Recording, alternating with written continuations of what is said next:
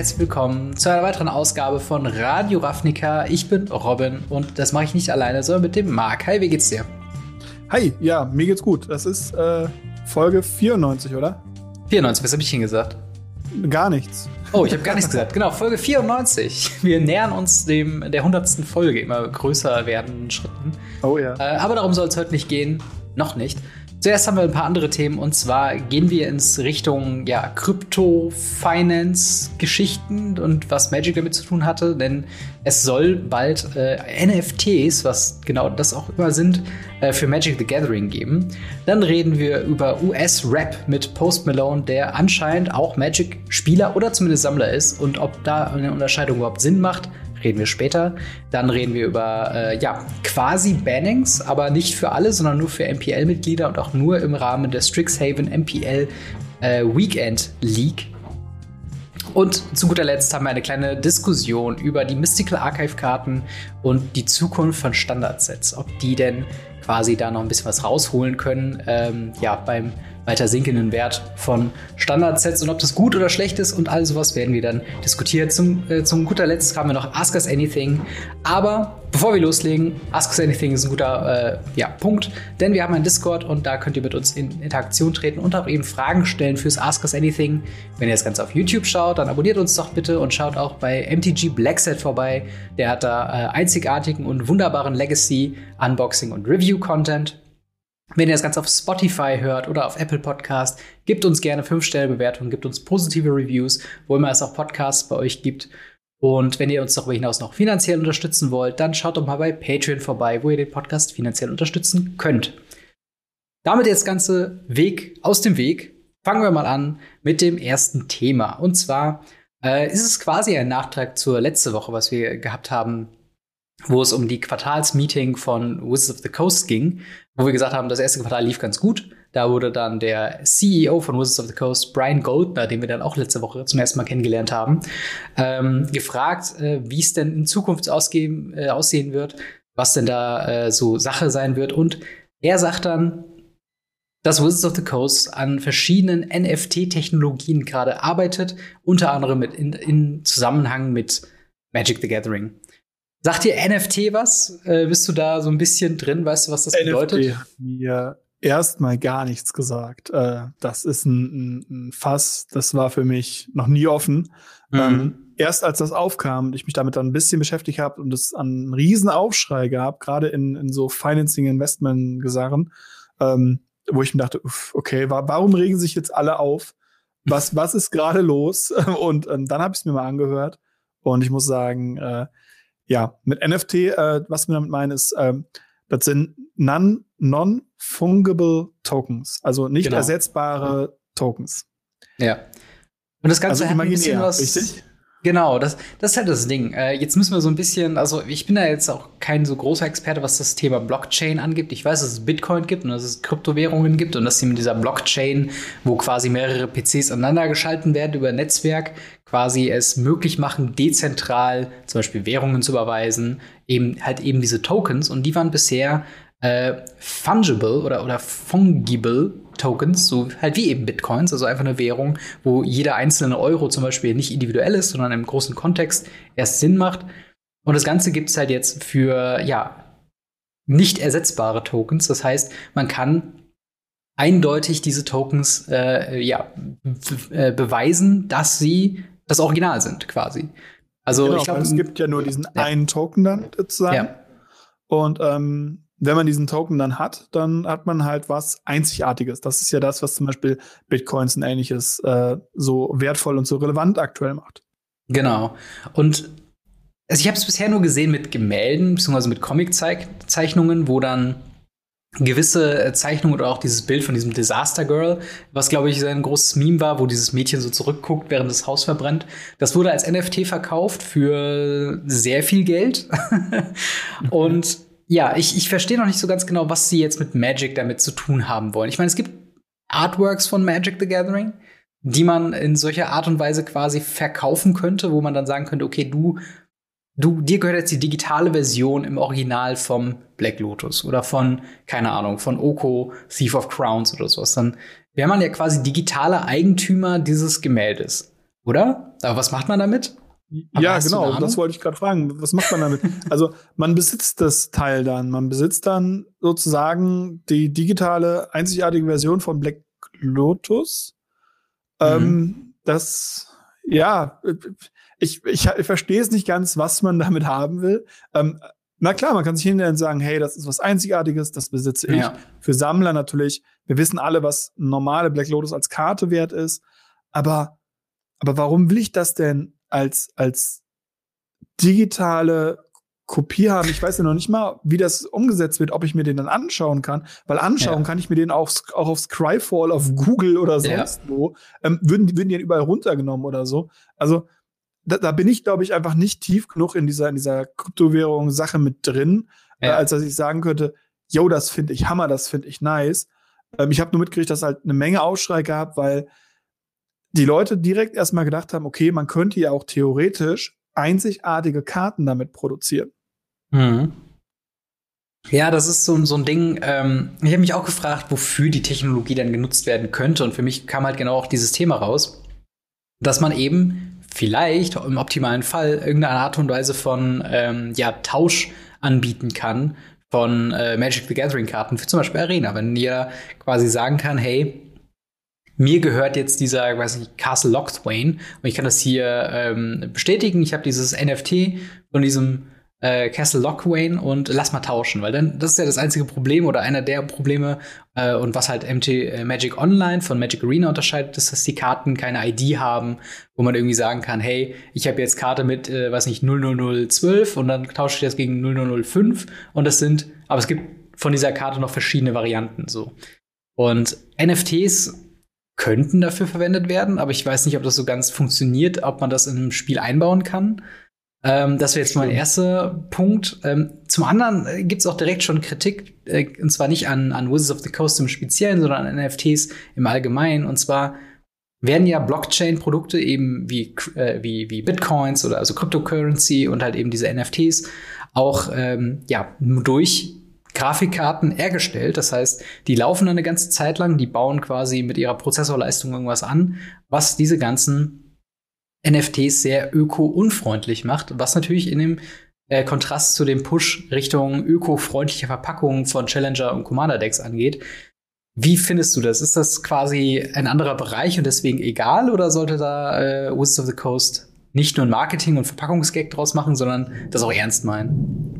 Also mal abgesehen davon, dass ich mir neulich einen neuen PC zusammengekauft habe und unendlich viel Geld für meine Grafikkarte bezahlt habe. Ja. Und ähm, dasselbe jetzt auch Leuten bevorsteht, die jetzt anfangen mit äh, irgendwelchen Festplatten, weil sie festgestellt haben, über Festplatten funktioniert der Quatsch auch. Hm. Ähm, das finde ich schon mal nicht so geil, aber dieses Ganze, was drumherum ist, was da teilweise für Stromverbräuche sind. Ähm, ich habe das am Anfang, als Bitcoin so aufkam, als das so anfing, relevant zu werden, ähm, wo das halt noch nicht annähernd teuer war, mhm. wo da noch kein Elon Musk mit dabei war und so weiter und so fort, ähm, habe ich mir das mal ein bisschen mit angeguckt. Und da war es so, dass die Stromrechnungen in bestimmten Ländern es höher waren als das, was es am Ende wert war. Ja. Ähm, das hat sich natürlich irgendwann dann geändert, jetzt gerade in letzter Zeit. Aber mhm. äh, ich, ich weiß nicht, ob das sinnvoll ist, eine digitale Kopie von etwas zu erstellen, Mhm. Was man ja theoretisch auch so machen kann. Also ich kann einen Screenshot machen ja. und kann diesen Screenshot irgendwie äh, verifizieren, dass der der einzige Screenshot sein kann und kann den wegballern. Wie gesagt, dafür bin ich wahrscheinlich einfach nicht genug drin. Wenn ja. ihr irgendwelche Informationen dazu habt, könnt ihr die gerne entweder bei uns am Discord teilen oder hier einfach unter das Video schreiben oder in die Kommentare. Ja. Spotify oder sonst wo. Äh, Hauptsache, ihr schreibt mit uns darüber, weil, ähm, wie, wie, ihr merkt, wir sind beide nicht ganz so tief drin. Wir können auch nur die Oberfläche ankratzen. Ja. Und ich glaube, das wäre da ganz gut, weil ich verstehe es nicht. Ich finde es nicht gut, dass man so viel Geld verschwendet oder auch Energie verschwendet ja. ähm, für, für etwas, wo, wo ich einfach es nicht schaffe, äh, hinterzukommen. Tatsächlich einfach. Ja, das, das kann ich voll und ganz nachvollziehen. Also, wie gesagt, mir geht's da auch nicht anders. Also, ich persönlich bin da auch so ein bisschen, okay, was zum Teufel ist das jetzt? Vor allen Dingen, es wirkt halt auch ein bisschen komisch. Und ein weiterer Kritikpunkt, den ich da mitbekommen habe, ist gerade in der Comic-Sparte äh, ist es dann so, dass dann die ähm, Comic-Zeichner zum Beispiel eine Figur gezeichnet haben von, von Spider-Man oder sonst irgendwas, die als NFT verkauft haben oder verkaufen wollten, aber dann, dann Marvel dann dazwischen kam. Moment, wir, uns gehört doch eigentlich das Recht an diesem Superhelden, aber halt nicht an diesem Gemälde. Und darüber hinaus gibt es dann noch Leute, die dann, wie du schon eben meintest, die dann einfach einen Screenshot machen von einem Gemälde, was sie quasi nicht, was ihnen nicht gehört, es trotzdem als NFT verkaufen können und dementsprechend ähm, ja, aber der originale äh, ja, Beinhalter dieses, äh, dieser Rechte dieses Bildes eben nicht informiert wird und dementsprechend übergangen wird. Also es ist, es wirkt mhm. noch sehr, also wenn ich auch das Interview bzw. Diese, diesen Artikel dazu lese, wirkt es halt sehr so von wegen, sie gucken mal, was davon geht. Man, man hört halt immer mal wieder, dass da jetzt super viel Kohle auf einmal im Spiel ist. Aber ey, ganz im Ernst, das ist jetzt auch, äh, keine Ahnung, also, also wenn sich dadurch finanziert und so, ist das vollkommen fein. Ich als Spieler bin da so, okay, Hauptsache, es berührt Paper nicht. Hauptsache, ich muss mir jetzt nicht ja. irgendwann Digitalkarten einzeln kaufen, um sie dann hier zu drucken oder so. Das wäre halt irgendwie der allergrößte Quatsch. Und ähm, ja, mir, bei mir fällt halt auch diese Öko-Unfreundlichkeit halt auf, weil dann dieser Verpackungswechsel von Commander bzw. Challenger-Decks so ein bisschen wie so ein Marketing-Gag wirkt. Und äh, das sollte es wirklich nicht sein. Das auf jeden Fall. Ja. Aber ziehen wir mal weiter. Äh, aber wir bleiben tatsächlich bei Themen, wo wir nicht die Experten sind. Zumindest ich nicht. Ich weiß nicht, wie es bei dir ist. Und zwar äh, ja US-Rap bzw. Hip-Hop-Rapper äh, Post Malone, den man ja doch aus dem Radio da doch schon kennt. Äh, der wurde nämlich gesichtet in einem Local Game Store, ich glaube in Florida, hm. wo er äh, ja Alben durchguckt hat nach ja Karten, die er kaufen möchte. Ähm, weißt du da äh, noch mehr zu?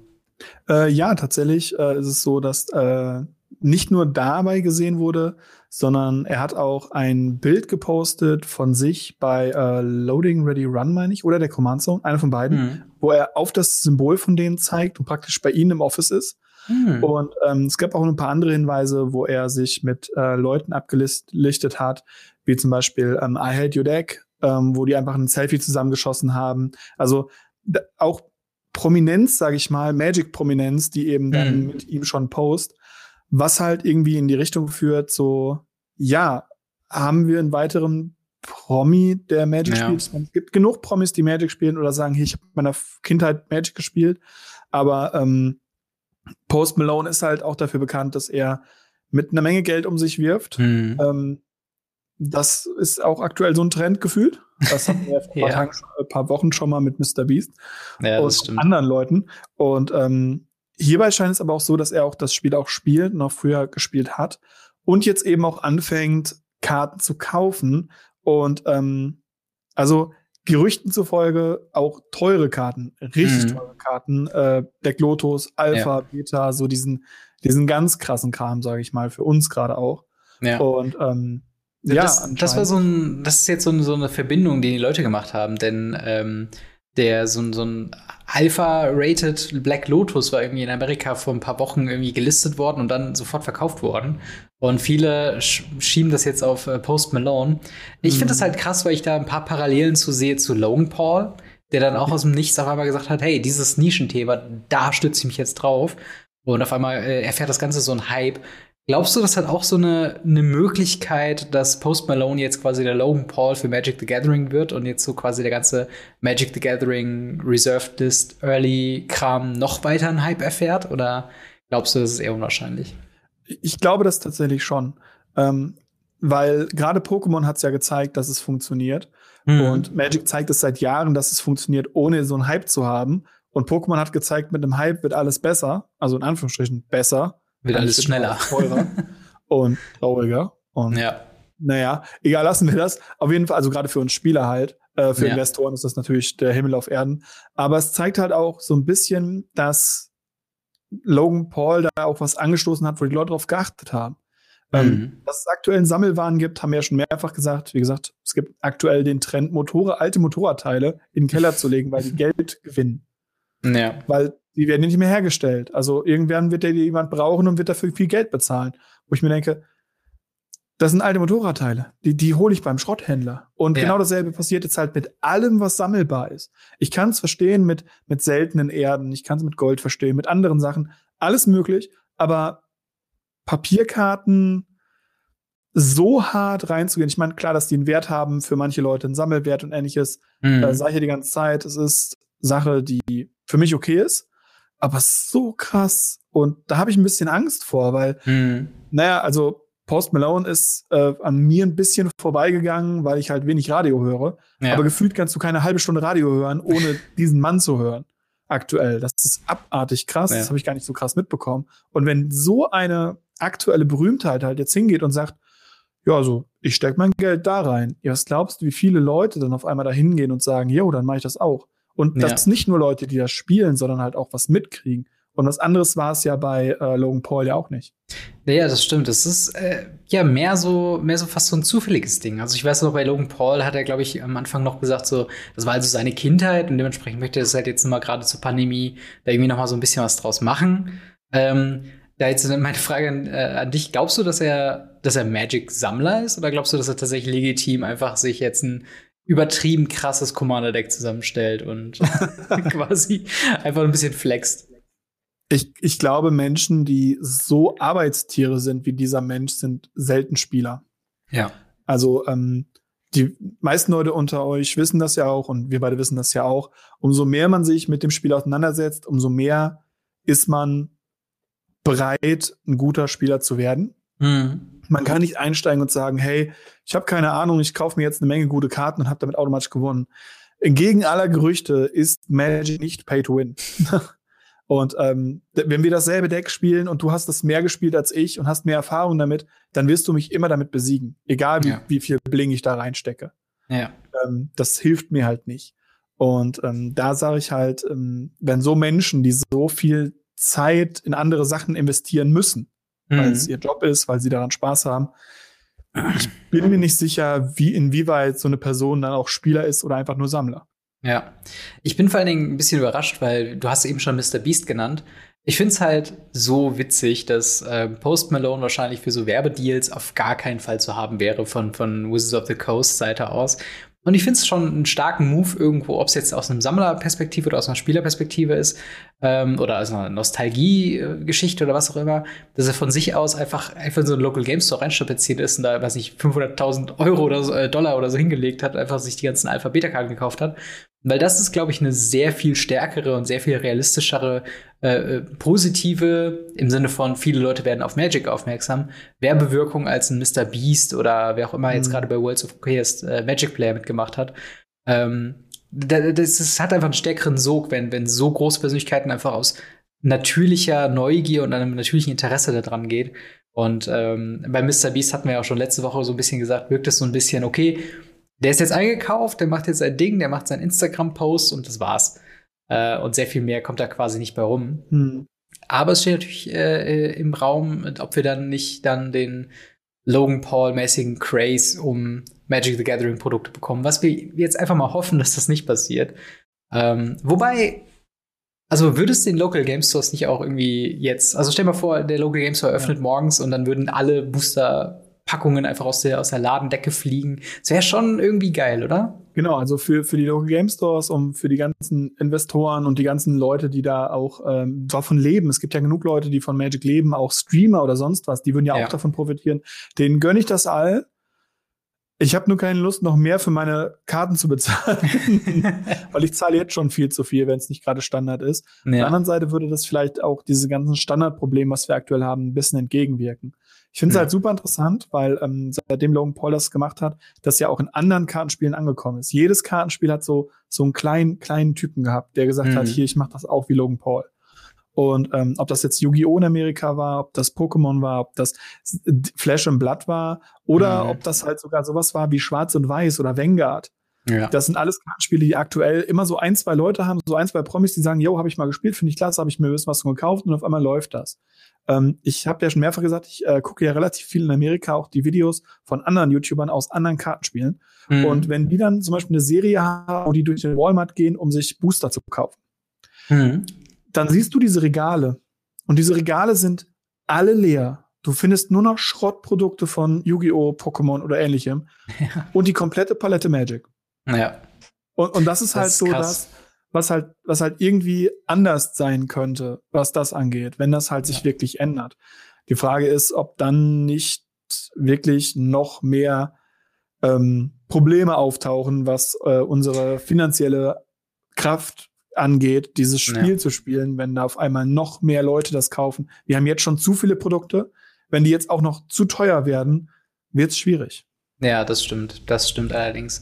Ich kann mir vor allen Dingen auch gerade gar nicht so vorstellen, dass so einfach der, der, der reine Gedanke, nicht ans Strixhaven Boxen zu kommen, selbst wenn ich es wollte, ist halt irgendwie so, wo ich denke, crazy. Also es wäre so verrückt mhm. für mich, jetzt irgendwie in den Laden zu gehen oder online nachzuschauen.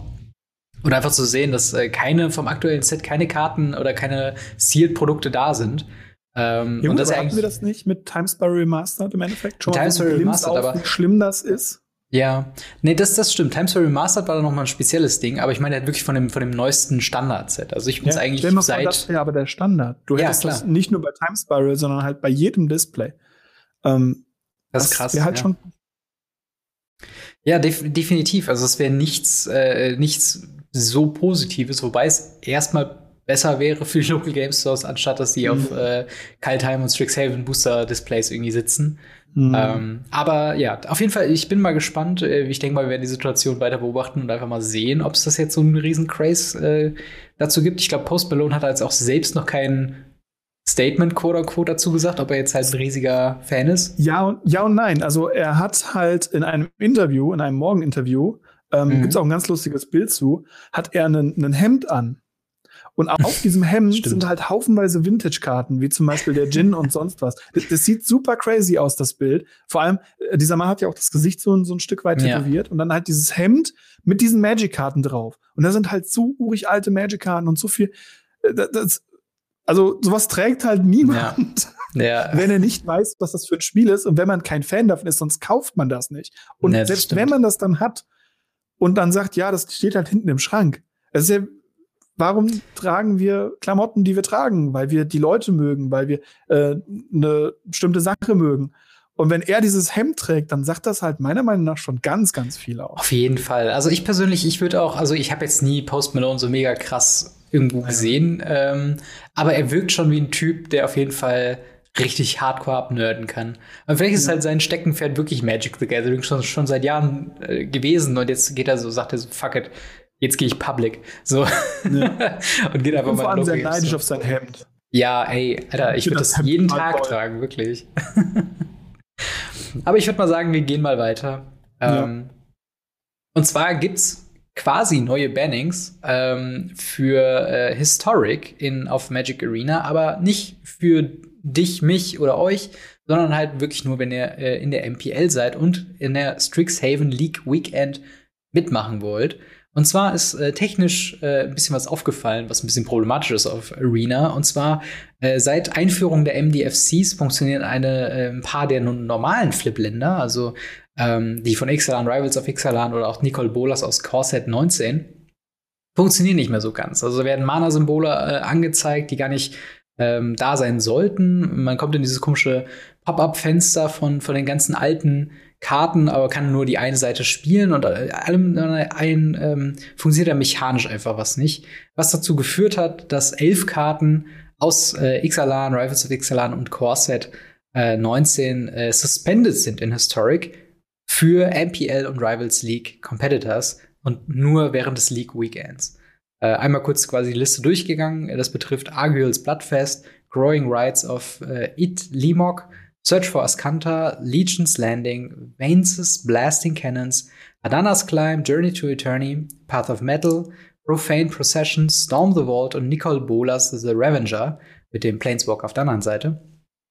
Ähm, und also die Karten an sich, die sind ja halt eben aus Ixalan und Rivals of Ixalan, die sind halt jetzt nicht so super stark.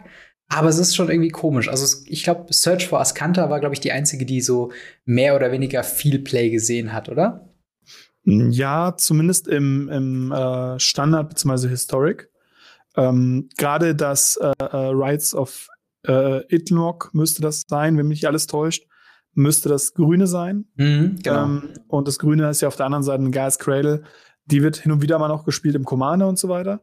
Ähm, mhm. Aber das scheint ja dann ein Problem zu sein, was all over Magic ist. Also all over ja. äh, Arena ist, so ist es richtig. Ähm, das heißt, auch im Historic Brawl sollte das irgendwann mal da sein. Sollte ja dieses Problem dann entstehen. Und es ist ja so, dass, dass diese Mana-Symbole, wenn von der Frontseite ge gezählt mhm. werden, selbst wenn man die umdreht und auf die Landseite legt.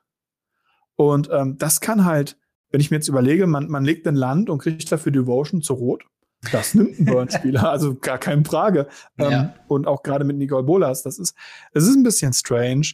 Und ähm, das ist halt auch was, was diese MDFCs ganz, ganz schwer haben. Ich meine, ich werde langsam mhm. oder sicher ein harter Kritiker der MDFCs, bin ich ehrlich. Ja. Ähm, auch einfach, weil sie overdone werden. Also sie werden einfach in jedes Set reingeprügelt und ich würde fast schon meine Hand ins Feuer legen, ohne es zu wissen, äh, dass in äh, dem nächsten Set auch wieder MDFCs vorkommen. Modern ja. Horizon bin ich mir nicht sicher, aber ich, ich gehe ganz hart davon aus, dass wir auf der auf dem Weg äh, zum Universe Beyond im D&D-Universum garantiert MDFCs haben werden. Klar. Ähm, wenn nicht, sagt mir das bitte. Wenn ihr das hier in Zukunft irgendwie hört und es ist nicht so, schreibt mir das mal bitte.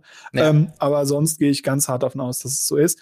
Und ähm, mich wundert aber so ein bisschen, dass es nur diese Sachen sind. Es gibt mhm. ja noch, noch, noch ganz andere ähm, ähm, Sachen, die da theoretisch mit reinkommen können. Wie zum Beispiel das, das Gate, der Gateway ähm, mhm. oder die, die Treasure Map oder so. Aber das sind ja Artefakte und damit scheint ja. es kein Problem zu geben, weil es halt kein Devotion gibt genau. oder so. Es ist, es ist ganz, ganz strange, die Auswahl. Ja, es, genau, es, es geht tatsächlich legitim um, um diese Mechanik oder die Interaktion mit Devotion, dass halt, wenn du dann äh, zum Beispiel Arguels Bloodfest geflippt hast zu dem Land, das ist halt immer noch als ein Mana-Symbol für zum Beispiel Grey Merchant of Asphodel quasi zählt. Ähm, und das ist natürlich nicht regelkonforme, nicht wie Wizards of the Coast gedacht hat, Magic the Gathering funktionieren soll, Interaktion, die potenziell ausgenutzt werden sollten. Aber ich finde das schon ich finde das schon kritisch. Also ich glaube, ähm, ja, Search for Ascanta ist halt so ein typisches Ding. Ich glaube, das haben die in Historic Control immer noch ganz gerne mal Turn 2 gespielt. Und es ist auch eine sehr gute Karte für Control, ähm, weil sie sowohl früh als auch spät immer noch Wirkungen hat. Ähm, mhm. Und das ist halt dann eben sowas, wo ich dann denke, uff, das ist jetzt natürlich ein bisschen blöd für ein hochkompetitives Match, das halt so nicht super groß, äh, also nicht supermäßig wichtige Karte, aber zumindest schon eine Karte, die durchaus gespielt werden könnte, jetzt quasi hier aufgrund von einer technischen äh, Geschichte rausgeflogen äh, ist.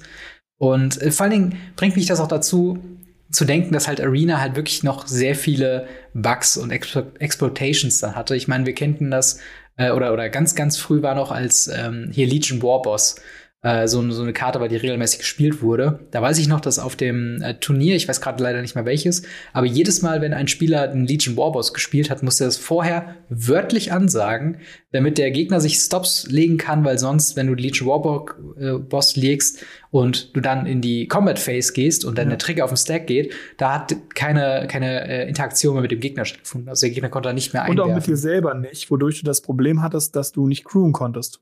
Genau. Mit diesen Token, was du eigentlich kannst. Genau, und ähm. das sind halt so Sachen, der, der spielende Spieler kann sich natürlich die Stops legen, wie er braucht, aber er musste quasi vorher Bescheid geben, damit der Gegner sich die Stops legen kann. Und das fand ich auch schon ein bisschen lächerlich und in eine ähnliche Kerbe schlägt eigentlich auch diese Aktion hier, oder? Mhm. Ich, ich finde es halt besonders strange. Also ich weiß nicht, wie sie es jetzt umgesetzt haben, ob es jetzt einfach wörtliche Bannings sind. Ja. Oder ob es tatsächliche Bannings für dieses Wochenende für diese Leute sind. Dadurch, dass das ja alles auf dem Live-Server läuft, gehe ich mal nicht davon aus, dass es ist. Aber auch hier wieder die Frage, macht es Sinn, das Ganze mal nicht auf einem Live-Server zu machen, mhm. wo man mhm. vielleicht die Dinge einfach mal gerade aus dem Quellcode raus editen kann und sagen kann, die Karten existieren gerade nicht. Ja. Ähm, das würde ja Sinn machen. Oder halt, sie haben ja noch Zeit. Also es ist ja nicht so, als ja. ob das Ganze jetzt irgendwie morgen wäre, sondern sie haben zehn Tage Zeit, irgendwo reinzuschreiben, dass das auf der anderen Seite eine farbloses ist. Also mhm ich weiß nicht, ob zehn Tage Zeit nicht irgendwie. Ja. Also natürlich, die sind aktuell beschäftigt und die haben auch andere Sachen, die sich kümmern müssen und so weiter und so fort. Aber es sind zehn Tage. also, ja, so gefühlt, ähm, gefühlt könnte das echt schnell gelöst werden. Genau, du meinst schon, das, das Weekend, das ist der 15. bis 16. Mai. Und ähm, da bis dahin ist tatsächlich noch eine ganze, ganz lange Zeit eigentlich von uns, darum zu kümmern. Von Tag der Aufnahme. Tag der Ausstrahlung genau. ist es ja nur noch eine Woche. Ja, aber selbst das könnte man ja auch machen. Ja, ähm, natürlich. Und um deine Frage zu beantworten, also dieses Suspension wird nicht im Klienten äh, quasi ja, eingeprogrammiert, okay. sondern es ist quasi einfach nur eine mögliche oder wörtliche äh, Geschichte, das gesagt hat, hey Leute, nicht wundern, diese Karten werden nicht auftauchen, wenn ihr sie spielt, dann werdet ihr keine Ahnung, werdet ihr vom Turnier verbannt oder was auch immer ja, oder das es nämlich jetzt noch gegeben, dass sie es zwar reinprogrammieren, dass die Karten nicht drin sind, aber die Karten nicht gefixt werden, mm. dass sie halt am falschen Ende programmieren. ähm, ich, ich, ich finde, dass das äh, Team rund um Arena sehr strange Entscheidung, was das angeht, tippt. Ich finde es ganz gut, dass sie halt jetzt schon sagen, okay, wir weiß, wir wissen nicht, also wenn sie jetzt geschrieben hätten, wir wissen nicht, ob wir es schaffen. Mhm. Ähm, bereitet euch mit drauf vor, ohne zu spielen oder so. Das wäre ja gar keine Frage. Aber halt, sie sagen ja auch damit gleichzeitig, ey Leute, wenn ihr jetzt gerade dieses Deck spielt, wir haben einen Bug auf dem Live-Server, mhm. den sie nicht beheben, es sei denn, du bist in der MPL oder Rivals League. Das sagen sie ja gleichzeitig damit auch. Also du ja. und ich können jetzt auf Arena gehen, können äh, uns ein Deck zusammenbasteln, indem wir einfach Mono White Devotion spielen und dann eben Legion's Landing spielen. Und unser Land macht dann Devotion zu weiß. Und unser Gegner wird verarscht dabei. Und äh, Quasi, das ist ja. halt etwas, wo ich sage so, uff, ähm, ja. Ja, ich glaube halt die, ja die genau, ich glaube halt die Konsequenzen sind halt auf einer Ladder jetzt nicht so mega krass, weil halt die Ladder das höre ich auch immer wieder von Pro-Spielern, dass halt Ladder-Spiele nicht so ernst genommen werden für viele, sondern die halt einfach sich. Das ist eigentlich eine Frage der Zeit, bis man Mythic ist, mehr oder weniger, wenn man einigermaßen gute äh, Win-Lose-Ratio hat. Aber ähm, ich finde halt, ich finde was mich halt so nervt an, diesen, an dieser News, ist, dass es mal wieder eine MPL-News ist, dass es mal wieder eine Magic Arena-News ist, wo wir eigentlich dieselbe Fragen stellen, die wir schon seit Wochen stellen. Und zwar ist als wir Kaltheim Championship besprochen haben. Ich bin gerade äh, bei mir im YouTube-Studio und über Übersicht von den ganzen Sachen, die wir gemacht haben. Aber da haben wir gefragt, mhm. bei Kaltheim Championship, ist es zu viel für Arena? Wo wir auch gefragt haben, okay, kann das überhaupt funktionieren? Dann halt ähm, der Streit über, die, über den Spectator-Modus eskaliert ist. Dann die League Weekend, wo wir fast gesagt haben, okay, Magic hat alles falsch gemacht. Also es ist irgendwie so, dass immer, wenn wir über MPL, wenn wir immer über Competitive Magic reden, äh, wir gar keine Turnierergebnisse eigentlich mehr besprechen, weil die sind sowieso egal, weil meistens ein neues Set rauskommt oder irgendwie die Karten danach weggebannt sind und wir uns eigentlich nur noch darauf festhalten können, dass es halt Probleme gibt. Und jetzt gibt's halt mhm. schon wieder Probleme. Ähm, und ich habe es schon letzte Woche auch gesagt, das halt gleichzeitig zu lesen mit äh, Wizards of the Coast macht im ersten Quartal noch mehr Einnahmen, als es schon davor gemacht hat. Das hat er so ein bisschen, also ich denke halt immer so, was denken sich die Entscheidungsgeber bei sowas, wenn sie sagen, hey, alles super gemacht, alles richtig gemacht, unsere Einnahmen steigen und gleichzeitig haben wir fast jedes Video irgendwas, wo wir denken, okay, Wizards of the Coast hat hier verkackt, hier funktioniert Arena nicht, das ist problematisch mit dem Organized Play und irgendwo habe ich das Gefühl, die sehen das Problem nicht. Ja, oder sie äh, arbeiten nach dem rheinländischen Gesetz. Es ist ja immer gut gegangen. Und so, ja. solange es nicht crasht, wird nichts geändert. Und bisher ist es ja immer gut gegangen. Irgendwie ja. haben sie sich immer irgendwie gerade so über den Berg geschleppt, Pfeile im Rücken, ohne Fahrrad, halbtot. Aber sie waren über dem Berg. Und ja. ähm, die Dinger sind ja nie großartig hart, super ätzend gecrashed, sondern wenn dann so ein kleines Hiccup, aber es wurde zu Ende gemacht. Und mhm. ähm, ich glaube, so lange, bis sie gegen eine Wand fahren. Wenn sie gegen eine, Land gegen eine Wand fahren, wird sich etwas ändern müssen, knallhart. Also was anderes kann ich da einfach nicht zu sagen, ja. weil äh, was, was willst du noch anderes erwarten? Also mehr als die Spieler, die Community und auch alle drumherum können wir nicht machen, zu sagen, hey, wir wollen das, das, das, ihr macht da was falsch. Ähm, anscheinend äh, funktioniert so für die oberen Leute, sag ich mal, die Leute, ja. die da sich denken, äh, es ist ja mal gut gegangen. Oder halt die Leute, die wie wir, also die, die, ich sage jetzt mal, in Franchise-Player, die halt in Local Game Store zum Zocken gehen, die sich mit News auseinandersetzen, die Großteil Magic-Content konsumieren, die sind halt einfach nicht der große Markt, der eben das Geld reinholt. Das kann natürlich auch sein. Und dann ist es halt dann auch irgendwo fast so, wo wir, wo wir uns dann fragen müssen, okay, haben wir überhaupt realistische Anforderungen, wenn wir sagen, wir, wir alleine sind jetzt komplett nur, weiß nicht, 10 Prozent mhm. von den Einnahmen von, von äh, Hasbro und Wizards of the Coast, sind dann unsere Forderungen nach einem gerechten Organized Play, dass jeder seine Chance hat, von einem MPL, was langweilig und spaßig zuzugucken ist, sind die dann überhaupt gerechtfertigt? Ähm, und das ist halt was, wo ich immer ganz gerne glaube, ja, weil das war halt schon immer so, dass halt eben Organized Play einen sehr großen ähm, äh, ja, Anteil hatte von für Magic-Spieler und dass man einfach wusste, wer an der Spitze steht. Aber vielleicht äh, switcht da gerade der Fokus und ich weiß nicht, ob ich das mag. Ja, ja, kann ich vollkommen nachvollziehen. Äh, auf der anderen Seite, die Zeit aktuell zeigt es aber auch, dass wir das haben. Also, ich, wie gesagt, ich kann mich an mein letztes FM nicht erinnern. Ja. Und ähm, ich weiß, da trete ich in eine Wunde von ganz vielen Leuten. Ähm, aber ich kann mich dran erinnern, wann ich das letzte Mal Arena Leather gespielt habe. Ja. Und ähm, ich glaube tatsächlich, dass das auch aktuell so der Fokus ist. Ähm, dass viele Leute aktuell mehr bereit sind, in Arena Geld auszugeben oder dort es sinnvoller sehen, Geld auszugeben, als in Neuprodukte. Ähm, ich rede hier nicht von Einzelkarten, ich rede hier nicht von sekundären Markt oder ähnliches, ich rede hier pur von Neuprodukten, die hm. eben die einzigen sind, wo Hasbro, Wizards und ähnliches und die LGS was von haben, sag ich mal. Ja. Und ähm, das kann halt ganz, ganz gut sein, dass halt das so hart jetzt geschiftet ist durch die letzten paar Monate, Jahre fast mhm. schon, ähm, dass man halt sagen muss, okay, vielleicht ist der Fokus wirklich anders und vielleicht sehen wir das nur noch nicht. Ja. Ja, das kann gut sein. Also wir äh, haben da auf jeden Fall mal Zähne klappernd ein Auge drauf, wie sich das Ganze äh, ja so entwickelt. Und vielleicht bringt ja tatsächlich die Strixhaven äh, MPL Weekend, vielleicht bringt das ja dann äh, doch noch mal was, womit wir nicht gerechnet haben. Wer weiß. Genau. Kommen wir mal zu einem ja, ein Diskussionsthema. Wir haben ja im Moment äh, einfach ein bisschen die Zeit und da wollte ich das ganze äh, Thema mal gerne ansprechen und zwar Mystical Archives. Das haben wir sehr intensiv während der Spoiler-Season um Strixhaven immer wieder betont und es hat sich zwischenzeitlich mehr angefühlt wie Mystical Archives das Set als Strixhaven das Set. Äh, und jetzt, wo das Set auch draußen sind, können wir äh, draußen ist, können wir eigentlich auch schon relativ sicher sagen, dass so die interessantesten Karten und auch die Karten, die so am meisten Wert mit reinbringen, sind mehr oder weniger die Mystical Archives Karten. Mit vielleicht ein paar Ausnahmen sind so die Rares sind alle so im 50 Cent Bereich bis vielleicht maximal irgendwie so zwei bis drei Euro. Äh, Mythics, die sind dann schon irgendwie eher so bei 5, 6 Euro. Aber im Großen und Ganzen ist einfach so ein gewisser. Version. Wir reden hier von der Normalversion. Es gibt genau, von den normalen Extended Foils, Mythics, die irgendwie 20 Euro wert sind. Ja. Boogie, Boogie. Aber äh, ja.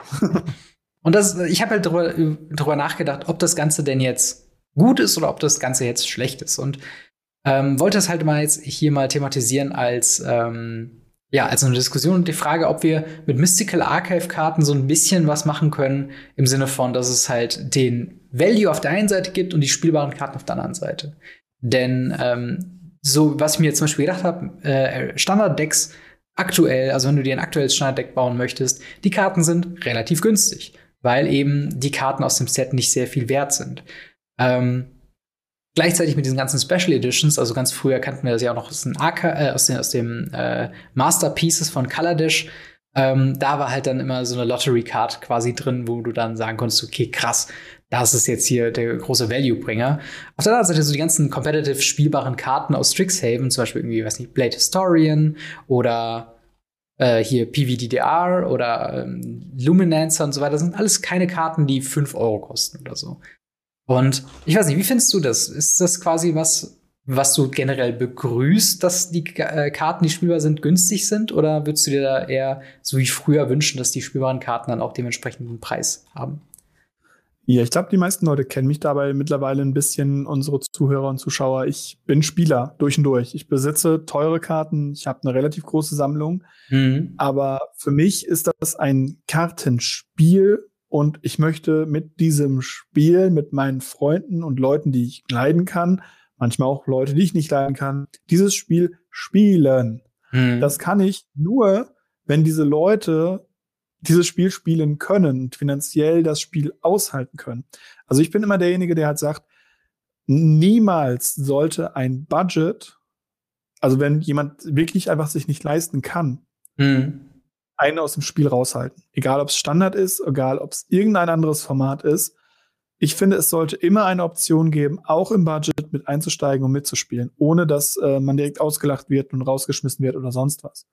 Mhm. Es gibt Leute, die können sich das nicht leisten. Es gibt Leute, die wollen sich das nicht leisten. Das ist eine andere Geschichte. Aber gerade wenn man sich es nicht leisten kann, die Zeit habe ich halt auch durch. Und ich muss sagen, ich bin sehr glücklich darüber, dass ich damals Freunde hatte, die dann gesagt haben, hier, ich brauche die Karte nicht, äh, ich lasse die liegen. Ich bin an meine zwei Snapcaster zum Beispiel rangekommen, als die gerade gedruckt wurden, weil wir mhm. im Draft gesagt haben, ey, der Marc braucht die, der kann sie sich nicht leisten. Wir haben zwei Stück im Pool. Marc hat den ersten gemacht, das heißt, er kann sich einpicken. Niemand von uns pickt den zweiten damit wir im zweiten Durchlauf vom Picken Markt den zweiten Pick. Und, ja. und so eine kollegiale Sache findest du heutzutage nicht mehr. ganz, ganz selten zumindest. Dementsprechend ist es halt wichtig, dass Leute anders an die Sache rangehen können. Dass man eben sagen kann, hier die Karten sind günstig. Ich zahle für meinen Demonic Tutor, der mein Commander-Deck unendlich viel besser macht, keine 80 Euro mehr, sondern mhm. eben nur 20 Euro. Und es ist noch ein hübsches Artwork dabei. Ja. Ja, das äh, ist auf jeden Fall, das ist eigentlich ein guter Punkt.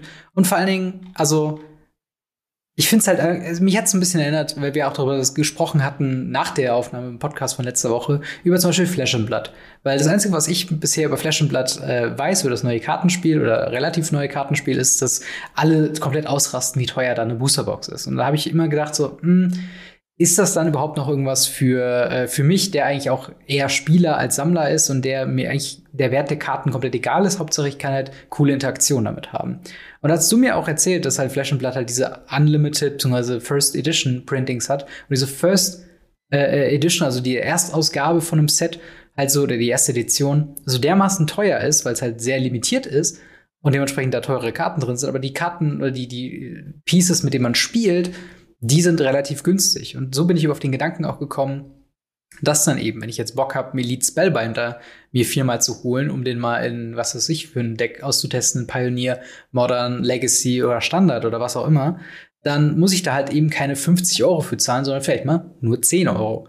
Und ähm, das ist halt einfach äh, eigentlich eine ganz also ist halt die Frage, ne? Man, man sagt natürlich auch immer, also ich weiß noch bei Xalan, da war es noch so ein Ding, da lohnt sich eigentlich nie Booster aufzumachen, weil da kaum was von Wert drin ist. Und dementsprechend man eigentlich mehr das Geld rausschmeißt. Das machen wir bei Boostern sowieso immer, deswegen kauft bitte Singles. Aber ähm, deswegen, es ist halt so, so ein komisches äh, äh Mischverhältnis da drin, wo ich mir auch gedacht habe, ähm, Mystical Archive oder so Karten oder so ein Slot wie die Mystical Archives, quasi Reprints in besonderer Art und Weise. Glaubst du, das könnte so ein Ding sein, was zukünftige Standardsets retten könnte?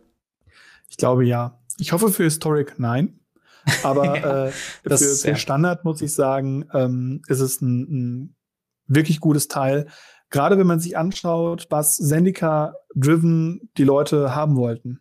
Hm. Klar, es gab sowas wie Omnat, der relativ teuer war. Ähm, es gab die Lotus Cobra, die eine coole Karte, eine Chase-Karte war.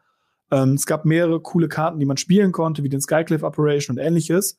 Mhm. Und man hatte im Boxtopper die Möglichkeit, Fettschländer zu haben. Ja.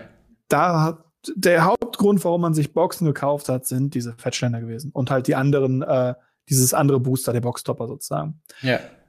Dann kommen wir zu Kaltheim. Kaltheim fehlt das komplett. Value vom Kaltheim müssen wir nicht drüber reden, ist im Keller. Ja. Jetzt kommen wir zu Strixhaven. Strixhaven, der Value, wenn man jetzt mal ausrechnet, was so die Karten so im Durchschnitt so wert sind, ähm, mhm. von den normalen Karten, ist ebenfalls im Keller. Aber die Archive-Karten haben teilweise halt schon noch einen Wert. Wie gesagt, ein Demonic Tutor, gerade wenn er auch ein Foil ist, ist was wert. Ja. Ähm, und wenn es nur so ein Day of Judgment ist, was irgendwie zwei, drei Euro ist, es edit ja zu der Rare in dem Booster noch oben drauf. Mhm. Und äh, wenn man dann noch überlegt, dass es ja auch noch Set-Booster, die ich ja wesentlich besser finde als Draft-Booster, ähm, mhm. noch, noch auch dieses Teil mit rein edit dass man sagt, okay, wir geben noch in das Set Booster das mit rein. Und ich, wir haben ja schon drüber geredet, man kann, wenn ich es wenn ich's richtig geredet, äh, gerechnet habe, theoretisch in einem Strixhaven Set Booster sieben Rares ziehen. Ja. Das stimmt. Und beziehungsweise Rares und Mythics. Ähm, ja. Und oder. Und oder? Nee, man kann nicht sieben Mythics ziehen. Nee, das nicht, aber man kann halt, äh, also die Lesson könnte halt eine Rare oder Mythic sein. Genau, Res Lesson kann Rare oder Mythic sein, man hat das Archive, was Rare oder Mythic sein kann, man hat eine Karte von der Liste, man hat die drei Slots und man hat die Foil. Also ja. es ist möglich, wenn man, mit zwölf Booster, zwölf Kartenbooster, ich glaube es sind zwölf, äh, sieben Rares zu ziehen, rein in der Theorie. Wir reden hier nicht von der Praxis. Ähm, ja. Das ist, glaube ich, so ähnlich wie so ein God-Pack damals bei ersten äh, Into Journey into Nix, wo einfach alle 15 Götter in einem Booster drin waren. ähm, sehr unwahrscheinlich. Ja. Aber in der Theorie würde es funktionieren. Und das sage ich halt, das macht es halt cooler. Dazu kommt, dass sie diese Archive-Karten ja auch in den Set-Boostern drin haben, was mir persönlich zeigt, dass sie die Set-Booster mittlerweile bevorzugen. Also mhm. es gibt auch äh, weniger Draft-Booster als Set-Booster ähm, von Strixhaven. Mhm. Und Draft Booster sind tatsächlich ein gefragtes Gut äh, von Strixhaven. Ähm, ich weiß noch nicht genau, wer sich aktuell Draft Booster kauft, weil man kann es nicht draften, es sei ja. denn illegal, illegal. Und ähm, ja, oder man öffnet Draft Booster, warum man auch immer Draft Booster öffnen sollte. Ja. Ähm, aber es gibt Leute, die die bevorzugen und die die mögen, keine Frage. Wobei ich auch letztens ja. irgendwo noch gesehen habe, dass ähm, wenn man quasi auf Mystical Archive Jagd ist und wirklich nur diese Mystical Archive Karten haben möchte, dann ist es fast sogar schon besser, ein, ein Draft Booster Pack zu öffnen, weil anstatt ein Collector Booster, im Collector Booster sind glaube ich nur zwölf Packs drin, dann hat man quasi, wenn man nur die regulären Mystical Archive Karten haben, hat man dann mit den ganzen Packs, die ja garantiert in jedem Draft Booster drin sind, eine höhere Anzahl an Mystical Archives am Ende des Tages und das halt für äh, äh, ja ein bisschen weniger Geld, beziehungsweise man kann sich ja, genau, mehr Draft. Das ist ja Collector. Ich habe ja von, von Set-Boostern geredet. Ja, ja, klar. klar ähm, bei Set-Boostern fehlen aber auch, glaube ich, zwei oder so. Ich glaube, da sind nur 30, 30 Booster drin ich, statt ja. äh, 32. Ja, weil es ja, nicht ähm, äh, ja nicht gedraftet werden muss, dementsprechend nicht die Limitation da drin. Genau, und natürlich hat man äh, diese zwei weniger und einen höheren Preis. Also ja. theoretisch, wenn man jetzt nur auf die Archives ist, macht es sogar vielleicht sogar Sinn, wenn es wirklich nur die Archives sein sollen hm. Ähm, zum äh, Set Boost, äh, zum, zum Collector Booster. Ich weiß nicht, ich kann das ja mal einmal hier ganz kurz spoilern. Äh, ja. Wir haben uns ja letzte Woche persönlich auch getroffen gehabt. Und dann äh, durften wir von äh, dem lieben Ralf vom Fischkrieg siegen. Ähm, der hat uns was gegeben zum Öffnen, was wir zu zweit geöffnet haben. Mhm. Und zwar ein Collector-Display. Ja, das und, ziemlich ähm, nice. Muss das Video sagen. kommt äh, am nächste Woche Mittwoch. Also äh, ja. tatsächlich äh, müsste das Sekunde am 12. müsste das kommen.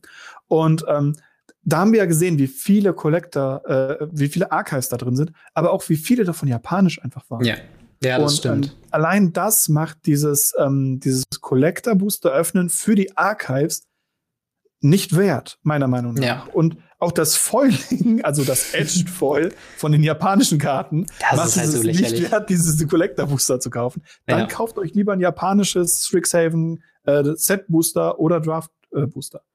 Ähm, ja, das, das, das, das, stimmt auf jeden Fall. Also, das ist halt wirklich so ein Ding, ähm, wo ich halt auch wirklich sagen könnte, okay, ich glaube, ich war diesen, diesen Mystical Archive-Karten am Anfang ein bisschen kritischer, was den Value quasi angeht, weil wie kann es denn sein, dass nur in den Bonuskarten da eigentlich finanzielle Werte hinterliegt, aber gerade dieser Punkt, dass halt eben jetzt so ein bisschen der Spagat zwischen Sammler auf der einen Seite oder sage ich jetzt mal, Commander-Spieler, die halt Staples für Commander-Decks brauchen. Auf der anderen Seite halt eben die ganzen Commons, äh, Uncommons, Rares und Mythic aus dem eigentlichen Standard-Set, die wiederum in Standard gespielt werden und teilweise auch in, in älteren Formaten, dass die dementsprechend super günstig sind, weil die Leute sie nicht aufmachen für die Karten, die in dem Set drin sind, sondern für die Mystical Archive-Karten und der Rest dann übrig bleibt, so quote unquote. Und das ist halt ja. eben, äh, also ich finde, glaube ich, die Entwicklung gar nicht so schlecht, gerade als Spieler, und man profitiert deutlich mehr vom Kauf von Singles äh, äh derzeit quasi in allen Bereichen, es ist ja quasi seit der Einführung seit Collector Boostern sagen wir ja eigentlich nichts anderes, ja. dass dadurch halt so viele Rares und auch Foils übrig sind äh, und man sie sich quasi für ein Apfel und ein Ei, wie man so früher gesagt hätte, auf Card Market dann eben einzeln kaufen kann oder wo auch immer man es Einzelkarten kaufen kann. Ähm, und das ist auf jeden Fall was, das fand ich eine, eine interessante Erkenntnis und ich würde mich tatsächlich jetzt freuen, wenn anstatt jetzt im nächsten Set, ich glaube, das nächste ist ja das Dungeons and Dragons Forgotten, Forgotten Realms Ding, ne? Nee, ich glaube, das nächste Set, also das nächste Standard-Set, ja. Das ja, nächste das Set, was kommt, ist, äh, ich glaube, in drei oder vier Wochen ähm, Modern Horizon. Oder zwei Wochen. Genau. Also, also ich glaube gar nicht mehr so lange. Natürlich nicht. Ja. ja, das ist tatsächlich, also Modern Horizon, da würde ich, glaube ich, noch mal ein bisschen mehr ein Auge drauf haben, ähnlich wie bei Times Square Remastered, weil mhm. eben dann halt die Frage dran ist, ist überhaupt genug Produkt da für die Leute, die es haben wollen? Und das war ja so ein Offen, Fragler. Vor Modern Horizon 1 war halt so gut. Aber wir schweifen ab und ja, ja das ist, glaube ich, dass das wird dann wahrscheinlich kommen, wenn Modern Horizon ist. Auf der anderen genau. Seite, was, was ich noch aufgeschrieben habe, was äh, ich noch kurz interessant finde, ja, klar. Ähm, wir haben ja jetzt auch ähm, in diesem Video, also das, das, was für euch noch in Zukunft kommt, ähm, haben wir auch Edged Foiling gesehen. Und zwar ja. sowohl von dem Mystical Archive japanisch, die halt nur diesen, diesen Rahmen unten von der Box praktisch in der Farbe haben. Oder eben dieses Edged Foiling der Archives, die ja diese, diese goldenen Teile auf der Karte praktisch in so einer Goldfolierung haben. Mhm.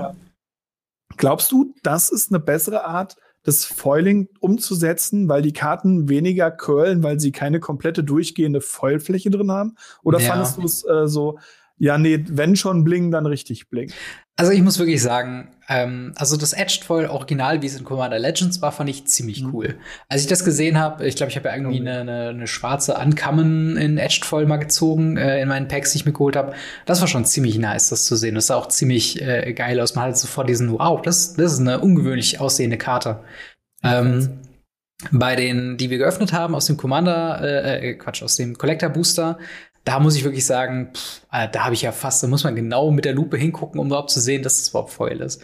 Und das ist halt auch so ein Ding, was ich mir sehr gut vorstellen kann, ist, wenn man quasi dann sich Mystical Archive Karten kauft auf Card oder wo auch immer, dass man dann vielleicht aus Versehen sogar eine Edged Foil haben könnte, weil man es eben kaum erkennt. Und ähm, ich finde da. Das ist also, tatsächlich schon vorgekommen. Also ich habe ja auch schon ja. ein paar, äh, paar Foils verkauft und ich habe auch schon zwei Kunden gehabt, also Kunden Anführungsstrichen, zwei Leute, die bei mir eine Karte gekauft haben, die mich angeschrieben haben, so, ey, ich habe doch eine Voll bestellt. Und ich denen gesagt habe, ja, nimm die Karte und dreh sie ganz minimal ja. im Licht und achte dann auf die Box. Ja. Und dann kam nur ein Oh zurück. Ja. Also gerade die japanischen sind halt unterirdisch und die anderen Edge Foils sind auch nicht so krass. Also wenn man es nicht weiß, mhm. kann man das echt daneben haben. Wenn man es dann denkt, man kauft sich eine richtige Vollkarte und ja. man vergisst auf Card Market oder sonst wo dieses kleine Edged Foil, was da unten drüber steht, ja, dann kann das halt ganz schnell zu einem äh, traurigen Effekt führen. Ja, voll. Und das ist halt das Ding, ähm, wenn halt jetzt, also so, so Edged Foil und so weiter, wenn das gut gemacht ist, dann habe ich da auch richtig Bock drauf. Also wenn jetzt Edged Foil bei Kaltheim äh, äh Showcase Frame Karten wären, wenn diese ganze, wenn diesen ganzen Säulen, zum Beispiel links und rechts, und die Foil wären, das sähe, glaube ich, richtig oh, geil ja. aus. Da hätte ich ja Bock drauf. Sonst muss ich sagen, also wenn es so minimalistisches Foiling ist, dann würde ich auch fast sagen, ey, das sieht man ja noch nicht mal durch eine Dragon Shield. Und dann kannst du ja quasi, wenn du Double Sleeves, kannst du das komplett sparen eigentlich. Mhm. Ähm, und dementsprechend äh, würde ich halt schon sagen, äh, wenn Foil, dann ganz Foil, aber bitte auch gerade Foil, nicht Pringles Foil. Äh, oder halt Edged Foil, was halt cool ist. Ey, ich habe ich hab heute noch einen Post gesehen, dass tatsächlich die Kartenqualität anscheinend in Amerika ein bisschen besser geworden ist, weil jemand hatte quasi einen Stapel von alten Karten äh, gehabt, die dann schon Pringles aus der Hülle waren und dann äh, Strixhaven geöffnet am ersten Tag, die immer noch flach sind. Also Vielleicht wird die Kartenqualität tatsächlich ein bisschen besser. Also, Kann ich äh, nicht bestätigen. Okay. Dann liegt es Auf der anderen Seite an der Druckerei. Was ich halt sagen muss, ich, ich mag das Edged Foiling an sich. Mhm. Ich finde es ein bisschen strange, weil da muss natürlich auch äh, Zeit, Geld und Investment reingeflossen sein, dieses Edged Foiling zu erstellen. Ähm, was ich halt direkt wieder als kritisch sehe, so diese Zeit, Geld und hätte auch in gerade spielbare Magic-Karten fließen ja. können. Ähm, aber da bin ich wahrscheinlich einfach ein bisschen, bisschen sauer, muss man einfach sagen, weil eben die Qualität aktuell so mies ist. Ja.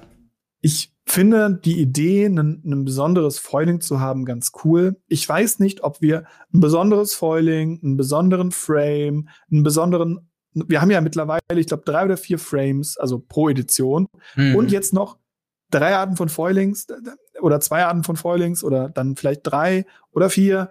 Ähm, ja. das, ich, ich weiß nicht, ob wir das wirklich haben müssen. Also das, das habe ich noch nicht ganz so hinterfragt ja. ähm, für mich selber, ob ich das gut oder schlecht finde. Ich glaube aber, ich bin da kein Fan von. Ja, im Großen und Ganzen habe ich, glaube ich, meinen Frieden damit gemacht, halt eben mit diesem Argument der Sammler. Äh, Geschichten. Mhm. Also es mhm. gibt ja, ich glaube bei Yu-Gi-Oh! und bei Pokémon gibt es dann auch noch mal ganz crazy Sachen mit Secret Rare und äh, Super Secret Foil Rare und dann ja, äh, Star. Rares und ähnliches, das sind dann Karten, die halt so ein komplett weiß in Anführungsstrichen sind. Ja. Und du so ein bisschen in der Sonne nur rausfindest, dass da eine, eine Artwork drin ist, die sehen ganz cool aus.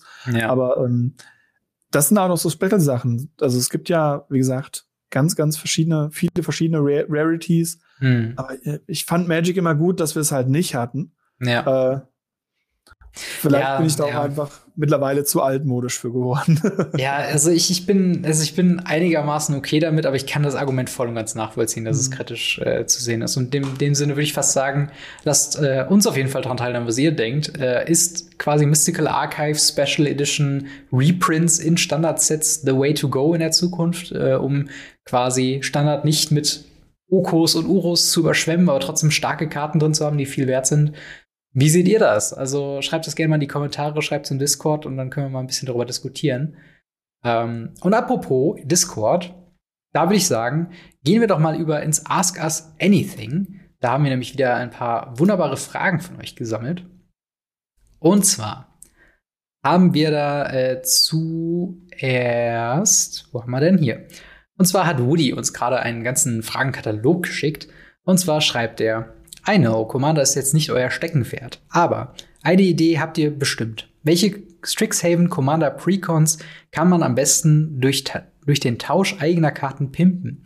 Wie würde das äh, dann aussehen? Habt, habt das vor kurzem auf MTG Goldfish gesehen und fand eine interessante Überlegung. Hast du dir mal die äh, Strixhaven Precons mal angeguckt, beziehungsweise hast du dir mal eins gekauft? Ja, tatsächlich. Äh, ist äh, diese Woche online gekommen. Mhm. Ähm, das Opening von dem Schwarz-Weißen. Weil Silverquell. ähm, ähm, ich mag halt den, den, den Stil davon. Ich finde das mhm. Deck cool. Ich mag die ganzen Decks tatsächlich. Ähm, sie sind vom Power-Level her schon recht stark. Mhm. Also ähm, für Precons merkt man doch Fire. Also ja. die haben Feuer unterm Arsch. ähm, und ich muss halt sagen, ich bin, glaube ich, einfach auch dabei nicht ganz so im Commander drin. Es gibt Videos auf äh, YouTube, auch von Kollegen von uns, ähm, die dann mit 25 Euro oder 50 Euro, also Low-Value-Karten sozusagen, austauschen, um damit das Deck schon mal zu verstärken. Also mhm. Also es gibt es auf jeden Fall, es gibt auch genug Videos zu. Ähm, ich fühle mich da jetzt nicht äh, äh stark genug, äh, was die, was die Commander-Sachen angeht, im, in meinem Wissen, äh, dass ich sagen würde, ja, also da, da, da und da machst es. Ähm, mhm. Ähm, ich finde es mit Strixhaven einfach und es funktioniert und äh, würde da einfach auf äh, unsere Kollegen verweisen, die im Commander sich besser auskennen. Genau, ähm, also du meinst jetzt im speziellen Elder Demon Highlander. Ne? Elder Demon Highlander, genau. Genau, ich glaube, die äh, Jungs vom Commander Kompass haben da auch eine Folge zugemacht mit den Precons, äh, ich glaube mhm, letztens. Genau. Äh, aber allgemein, ich, ich mag schon dieses Herangehen an ähm, quasi Precons und dann mit dem, was man hat, eben ein bisschen pimpen.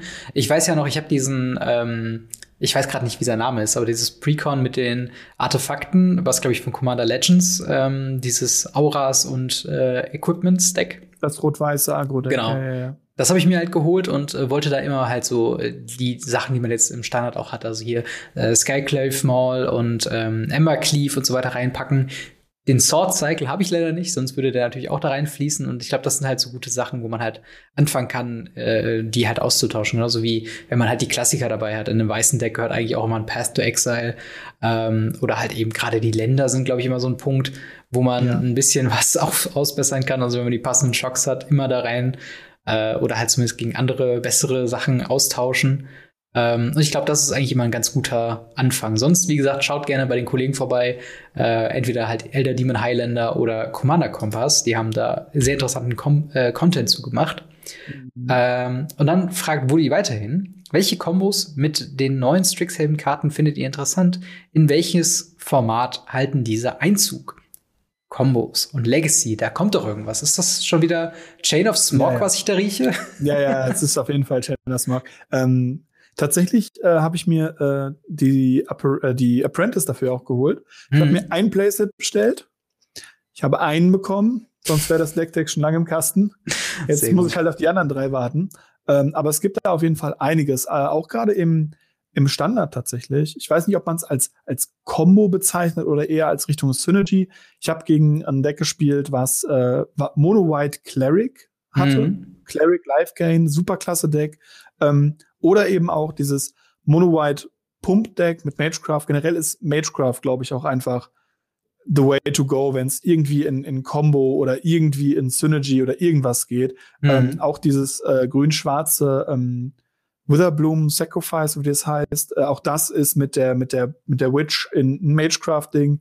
Ähm, ja, Historic gibt es Storm. Auch das wird zum Teil mit Magecraft unterstützt. Ja. Ähm, ja, also ich, ich denke tatsächlich einfach, dass man einfach ein Auge haben sollte auf so ziemlich fast jede Magecraft-Karte. Und ja. ähm, das sind so, glaube ich, dann Kombos, die dabei entstehen können. Ja, das stimmt. Also ich bin ein bisschen halt überrascht, dass momentan, also gerade in der Story kann man, glaube ich, halt alle Faithless Looting Decks, also Is It Phoenix, mhm. ähm, Pyromancer etc. Decks, die, glaube ich, sehr stark gerade sind, ähm, die profitieren da unfassbar von. Sonst muss ich sagen, mhm. ich mag die Kombination, also es ist auch keine Combo, die jetzt ein Spiel gewinnt, aber äh, Elite Spellbinder, äh, Elite Spellbinder und Silver Quill Silencer, wo du quasi erst oh, ja. äh, dir die Hand anguckst, kannst den einen quasi erstmal ein bisschen teurer machen, also irgendwie ein Wrath oder so, um zwei Züge nach hinten verschieben, weil du die CMC anhebst. Und dann äh, im zweiten äh, Akt quasi mit dem Silencer eine kritische Karte komplett davon unterbrechen, dass die äh, überhaupt gespielt wird, beziehungsweise der Gegner muss drei Leben noch dazu zahlen. Äh, ist, glaube ich, eine sehr gute äh, Interaktion, beziehungsweise ja. ähm, die Karten arbeiten einfach sehr gut miteinander, um eben äh, den Gegner da ein bisschen off-balance zu kriegen. Und das reicht ja schon, um äh, ja ein knallhartes Combo-Deck zu überwinden oder die Merchant Ultimatum Decks im Standard. Ja.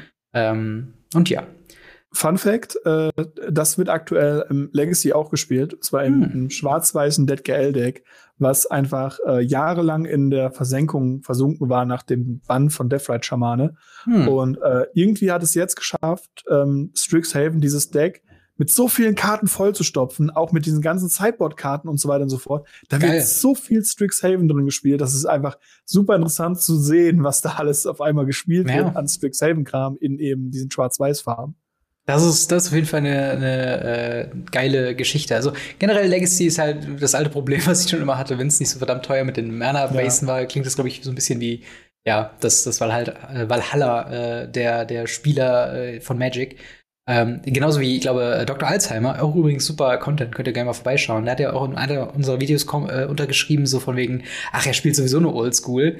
Und ich als jemand, der sich vor nicht allzu langer Zeit Yu-Gi-Oh! Äh, quasi Anfangsdecks von der ganzen Urzeit gebaut hat für Nappel und ein Ei, würde es so gerne mal machen, so in diese Anfangszeiten von Magic mal reinzuschauen. Aber das Geld, das Geld. Ja, ja, ja, genau.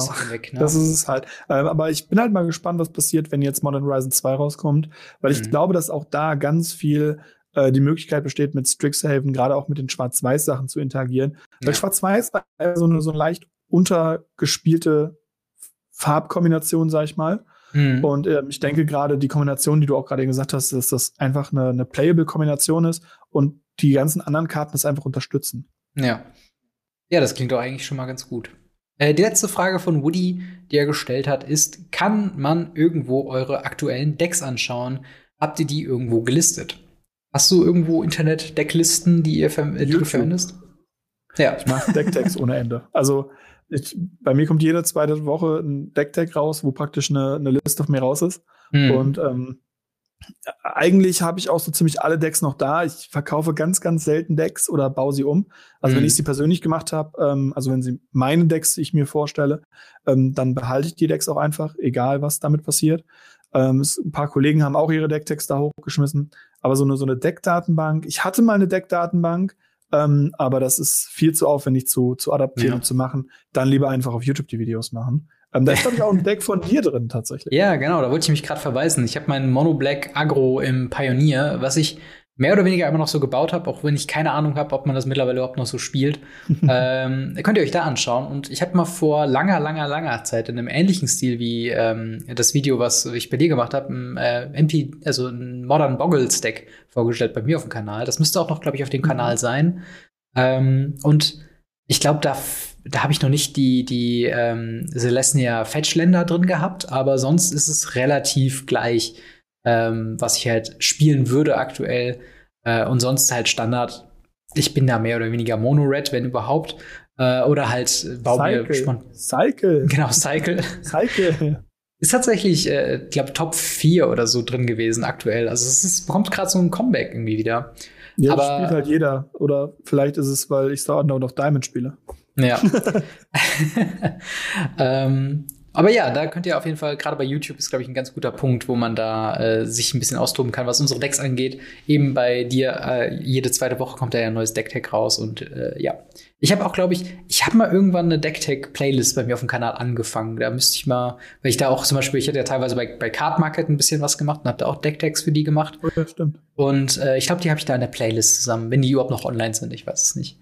Aber äh, ja, Soweit zu der Frage. Eine letzte Frage noch von Randall Tali, der fragt, äh, könnt ihr euch an ein einzelnes Spiel erinnern, das besonders außergewöhnlich aufregend spannend war? Das Format ist dabei egal. Ich erinnere mich zum Beispiel an ein EDH-Game äh, vor ungefähr einem halben Jahr, bei dem ich äh, Etali gespielt habe und innerhalb weniger Runden auf, äh, auf einmal alle Spieler eine Etali hatten und ihren Trigger meistens vervielfältigen konnte. So spielte jeder im Prinzip äh, die Karte der anderen Decks. Das ging dann mehrere Runden, ohne dass jemand äh, irgendwas umlegen konnte äh, und so weiter und so fort. Ja, also es ist auf jeden Fall eine, eine spannende Situation, die du da beschreibst. Ich habe das schon vorher äh, durchgelesen. Ähm, aber hast du denn Spielerinnerungen, Sachen, wo du dich dran erinnern kannst, die besonders dir im Hinterkopf bleiben?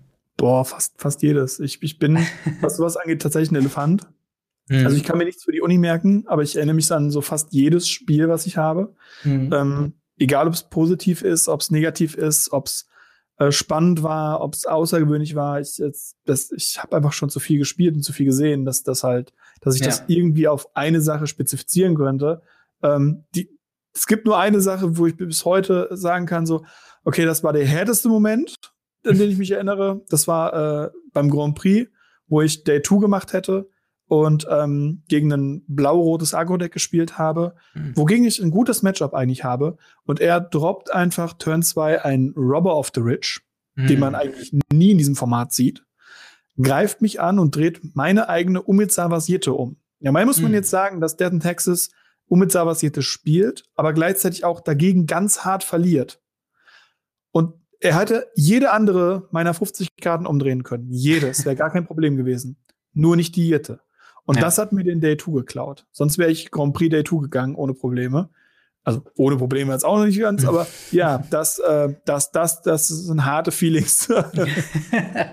ja, das, äh, das glaube ich dir. Bei mir sind es häufig äh, Top-Deck-Momente, die mir so in Erinnerung geblieben sind, wo ich dann im Kopf irgendwas durchgegangen bin. Also gerade zur, ähm, zur Feather-Zeit im Standard, wo als Gilden auf Ravnica das aktuellste Set war, mhm. äh, da war so häufig, dass man genau ein Spell äh, also ein, ein Pumpspell zurücklag, um eben das Spiel zu gewinnen und dann sehr häufig einfach das Moment hatte, dass mich dann das dritte Land in Folge gezogen habe und dann verloren habe oder eben halt das eine Defiance Strike gezogen hat, das eine God's Willing gezogen hat, was dann eben noch den Sieg gebracht hatte.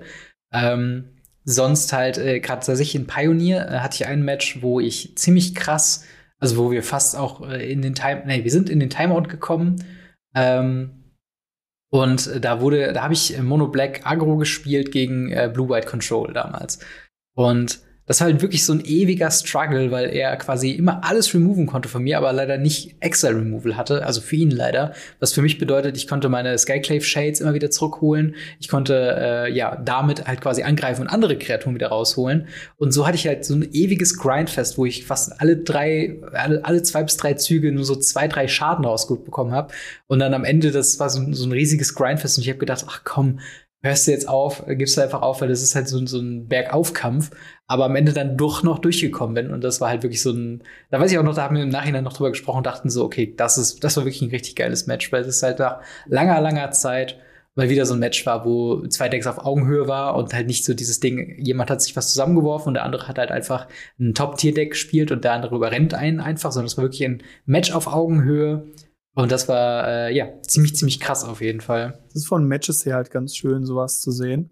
Ähm, es ist aber genauso schön, wenn du halt so Momente hast, wo du einfach die Topkarte von deinem Deck flippst und einfach sagst so, okay, entweder gewinne ich jetzt oder ich verliere. Ja, ja. Ähm, das hatte ich zum Beispiel im, im, im, im, Finale sozusagen, wo es darum ging, ob ich Top 4 gehe oder nicht, von einem hm. kleineren Turnier bei uns in der Ecke. Und ähm, naja, mein Gegner hat erste Runde halt äh, Showtail gespielt, also beide Spiele durften eine Kreatur ins Spiel bringen. Er bringt mm. einen Emrakul da rein, also 15, 15, Schutz verzaubern und was nicht alles. Und äh, ich hatte einfach nur eine, ich glaube, eine Stoneforge reingelegt, habe eine Ausrüstung rausgesucht, habe mm. mein mhm. Deck gemischt, habe ihm hingelegt und er cuttet das. Ich so, nee, nee, nicht cutten, misch das Deck. Und ja. er war das am Mischen, am Mischen, am Mischen, am Mischen, legt mir das Deck hin, ich von oben drehe die erste Karte rum, äh, finde mein Caracas, das ist ein Land, mm. was sagt, tapp für ein Weiß oder tappen, leg äh, eine legendäre Kreaturzug auf die Hand. Und meine Hand, ich hätte einfach direkt verloren. Ich hätte sonst komplett geschoben. Ich hatte nichts an Antworten. Und weil ja. er mir die richtige Karte nach oben gestellt Ich habe die einfach so auf den Tisch umgedreht. ich jetzt so, ich hab Caracas. Oh, Caracas. Ja. Und ähm, das waren einfach Gesichtsmomente, das sind einfach coole Momente. Ja, voll. Aber das sind so flashy Momente. Ich glaube, hierbei geht's halt eher um diese, um dieses Dragged-Out-Game, interessante ja. Spiele, interessante Board-States. Und ähm, davon gibt es, glaube ich, eine ganze, ganze Menge. Ja, das stimmt. Aber es ist halt immer so interessant, wenn man sich so die Frage stellt, okay, woran kann man sich erinnern? Äh, also ich, ich kann mich auch sehr stark an zum Beispiel die ersten Matches noch erinnern, wie falsch wir gelegen haben, also ich mit, mit Jason damals gelegen haben, was halt verschiedene Sachen angeht, wo ich auch gedacht habe, so, boah, krass, wie dumm wir auch damals irgendwie waren. Ähm, aber ja, es ist auf jeden Fall eine sehr spannende äh, Frage. Und ich glaube, Commander ist, äh, bietet sich auch sehr an, gerade durch diese ja, Interaktion mit vier Leuten. Cool. Ich weiß auch noch dieses Grindfest, als wir beim bei herumkommandiert waren und irgendwie so eine Stunde, wir waren schon beide draußen und wir haben das acht. Und auch darum, Commander ist ja auf vier Leute erst so ja. limitiert, seitdem wir wirklich dieses System jetzt haben mit Spelltable und so weiter und so fort. Es gab vorher schon die Versuche, das auf vier zu limitieren für, für YouTube und ähnliches, auch mhm. durch Command Zone und andere Sachen oder eben auch durch herumkommandiert. Aber ähm, also ich glaube, die größte Runde, die wir bisher hatten, waren neun Leute. Also ich, ich konnte zwischendurch einfach ein komplettes Level Mario spielen, bevor ich wieder dran war. Ja. Ähm, ich weiß nicht, ob sowas auch dazu zählt, aber das sind auch so Erinnerungen, die mir geblieben sind. Ja, das voll. sind eher so, so diese, so, so, tu's nie wieder, tu's nie wieder. Ja, und ich würde sagen, mit diesem sehr schönen Schlusssatz können wir auch für heute die Sendung beenden. Ähm, ja, wenn ihr Fragen für die nächste Woche an uns habt, dann kommt gerne auf unser Discord, kommt äh, rein, diskutiert mit uns, äh, schreibt Fragen in die Threads rein, die ihr da habt an uns äh, oder halt auch jemand die anderen Spieler. Und ähm, ja, kommt vorbei, schaut es euch an. Und äh, vor allen Dingen, wenn ihr auf YouTube seid, gebt dem Video äh, und auch anderen Videos ein Like, folgt dem äh, YouTube-Kanal, schaut bei MTG Blackset vorbei. Wenn ihr es auf Spotify bzw. Apple Podcast hört, gebt uns gerne eine positive Review. Das hilft uns alles, dass wir weiter äh, ja, mehr Leute uns finden, noch mehr Leute quasi mit ins Boot holen können.